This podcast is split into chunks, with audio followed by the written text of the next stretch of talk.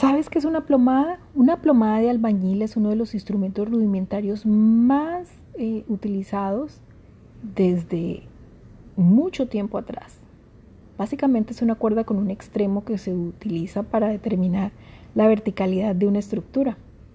Y es bíblico. Lo encontramos en Amós 7, 7 y 8. Y dice así, me enseñó así, he aquí el Señor estaba sobre un muro hecho a plomo, y en su mano una plomada de albañil. Jehová entonces dijo, ¿qué ves, Amós? Y dije, una plomada de albañil. Y el Señor dijo, He aquí, yo pongo plomada de albañil en medio de mi pueblo Israel. No lo toleraré más. Una plomada se convierte en un juez implacable. Mira el verdadero estado de la, construcción, así como miraba que eh, Israel estaba construyéndose con unos cimientos o unas, con unas grietas tremendas en, su, en todo su, su, su pueblo. La plomada representa algo objetivo, algo verdadero, algo claro, algo recto. Israel carecía de todo esto. Pero hoy en día estamos igual. Hoy en día estamos en las mismas. Sabemos que Dios es lento para la ira y grande para misericordia. Pero si Él viniera ahora con una plomada, encontraríamos la misma situación. El Señor no retarda su promesa. Algunos lo tienen por, tardanza, pero no, en realidad Él es paciente y no ha querido que ninguno perezca. Y, y quiere arrepentimiento por parte de nosotros. Pero aquí estamos nosotros tomando por deporte todo lo que Él nos ha dicho, todos sus mandatos, sus estatutos.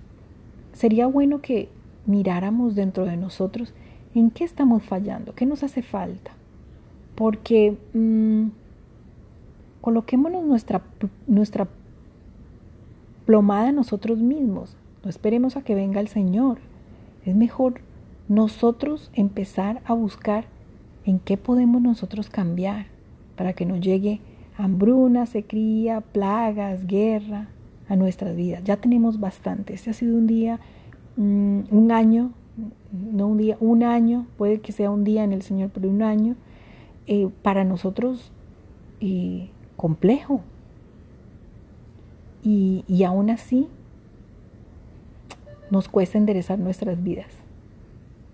Em, Así como lo hizo con Israel, esos fuertes castigos, plagas, langostas, fuego, todo.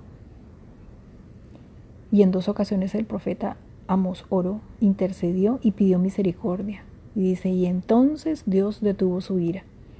De igual forma, en este momento creo que lo que debemos nosotros hacer es interceder muchísimo por nuestras vidas. Las grandes batallas se, se ganan de rodillas, de rodillas ante Dios creo que es un momento para que empecemos nosotros a, buscar, a mm, clamar, a pedir, pero ante todo actuar acorde a lo que el Señor nos ha mandado. Y yo exhorto a que miremos con detenimiento qué diría la plomada en nuestras vidas. ¿Qué muros debemos derribar? ¿Qué muros están mal construidos? ¿Y qué columnas sí están en, buen estado?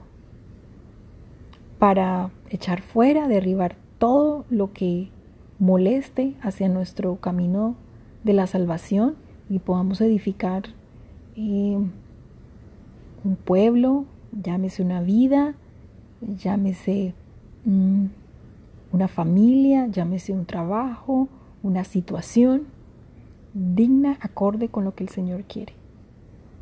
Nuevamente, Él no retarda su promesa, Él solamente está esperando que nosotros creamos que Él es justo, pero grande también en misericordia. Los invito a que busquen su plomada. Dios les bendiga.